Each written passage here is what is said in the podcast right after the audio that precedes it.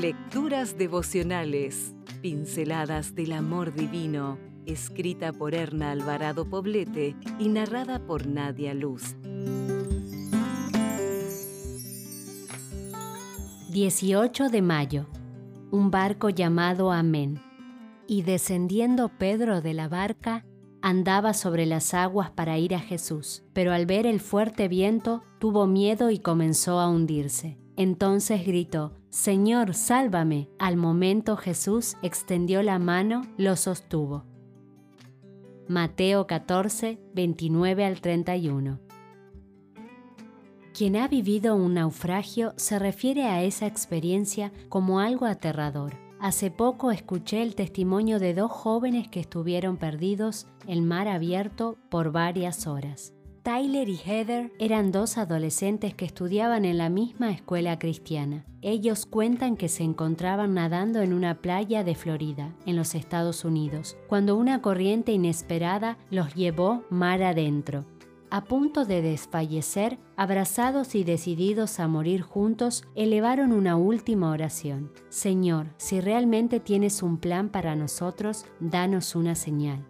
De pronto, los tripulantes de una pequeña embarcación escucharon un grito desesperado. Se dirigieron al lugar de donde éste provenía y pudieron salvar a los jóvenes que entre lágrimas y risas les relataban lo ocurrido.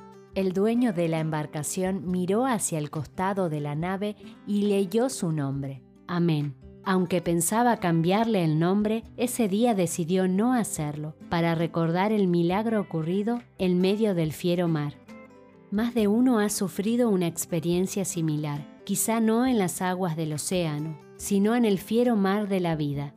Un mar de problemas nos inunda y nos sentimos perdidas, situaciones familiares que atormentan el espíritu, un divorcio que no parece tener remedio, un hijo perdido en la concupiscencia de la promiscuidad o una enfermedad que no tiene cura. Cada una de estas situaciones nos lleva a pensar que todo está perdido y que Dios no escucha nuestro clamor. Recordemos que nuestra salvación viene de Cristo Jesús.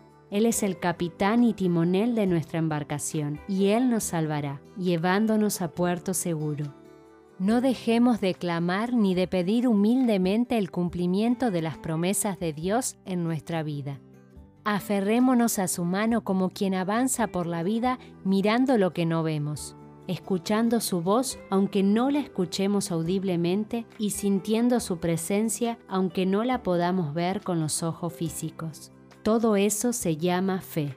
No nos aferremos de nuestra propia razón, apelemos a la gracia, a la misericordia y a la bondad de un Dios que nos escucha y que está listo para socorrernos y salvarnos, sin importar cuán inundada de desesperanza te encuentres. Si desea obtener más materiales como este, ingrese a editorialaces.com.